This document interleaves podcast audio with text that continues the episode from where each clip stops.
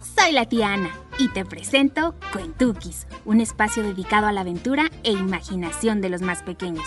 Y para los que ya no son pequeños, un recurso divertido para abordar diversos temas o simplemente recuperar su imaginación. Cuentukis 13. Hola, hola. ¿Listos para nuestra siguiente aventura? Ups, tocan la puerta. ¿Quién será? Yo. ¿Yo? ¿Yo quién? Adivina, me gusta brincar.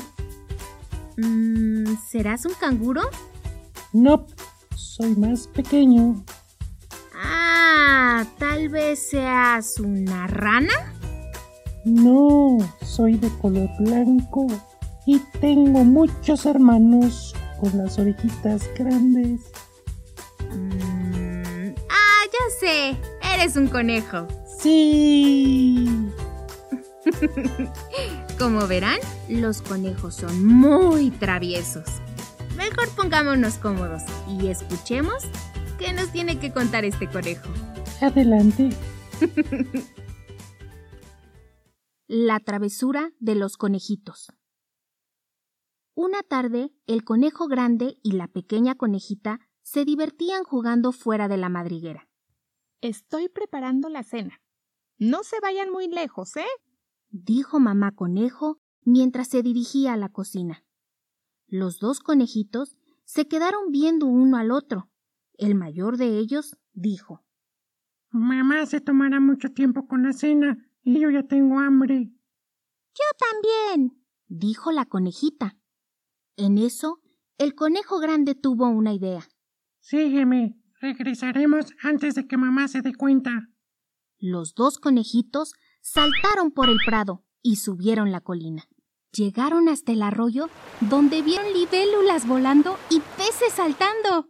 Ellos saltaron el arroyo sin dificultad y siguieron su camino hasta llegar a los arbustos. Estando ahí, vieron un agujero. Ese agujero daba hacia el huerto del granjero.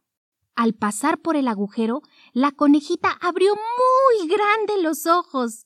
¡Wow! ¡Zanahorias! Jejeje, sí, disfrutemos. Los conejitos mordisquearon, masticaron, mmm, saborearon y tragaron las deliciosas y jugosas zanahorias. ¿No se molestará el granjero? dijo la conejita. No, claro que no. Hay muchísimas zanahorias en su huerto, dijo el conejo grande. Los conejitos siguieron masticando y saboreando. Muy pronto sus barrigas estaban tan llenas que se quedaron dormidos encima del montón de rabos de zanahorias que se habían comido. ¿Eh? ¿Qué fue eso? Exclamó el conejo grande al despertarse sobresaltado. Se escuchaba algo que olfateaba y rastreaba. Una figura salió del huerto de zanahorias. Tenía orejas largas, una nariz húmeda y grandes ojos negros. ¡Es un perro! ¡Corre! gritó el conejo grande, y la conejita apenas si se estaba despertando cuando sintió el jalón del conejo grande. Al ver al perro de la granja, corrió de volada. ¡Corre, corre! ¡Corre por tu vida! dijo la conejita. Y eso fue lo que hicieron. Corrieron de regreso a su madriguera, pero llegando a los arbustos, donde estaba el agujero por el que pasaron al huerto, ¿qué creen que pasó? El conejo grande había comido tantas zanahorias que su barriga le había crecido y no cabía por el agujero. Estoy atorado. dijo el conejo grande. La conejita empujó y empujó con todas sus fuerzas, pero no consiguió nada. De un lado de los arbustos se veía la conejita y la cola del conejo grande, y del otro lado una cara de conejo atorada. El perro cada vez se acercaba más. Justo en ese momento, un tejón salió de entre los arbustos. Le pareció un poco extraño ver la cara de un conejo atorada y le preguntó ¿Necesitas ayuda? El tejón agarró las orejas del conejo grande y con un fuerte tirón, el conejo estaba liberado. Antes de que el conejo grande pudiera darle las gracias, el tejón había desaparecido. Ladraba el perro de la granja al otro lado de los arbustos. El perro se puso a cavar mientras gruñía. Los conejos asustados corrieron tan rápido que se olvidaron de saltar por encima del arroyo y se empaparon. Finalmente, los conejos mojados llegaron a la madriguera. Uf, ya no había rastro del perro de la granja. Se había quedado atrás. El conejo grande y la conejita estaban tan contentos de ver a su mamá que decidieron contarle lo que había pasado.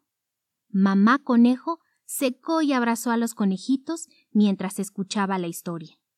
Deben aprender a obedecer, dijo mamá conejo y les dio a ambos un gran abrazo. Lo sentimos, mamá. Mm, ¿Qué hay para cenar? preguntó el conejo grande. Zanahorias.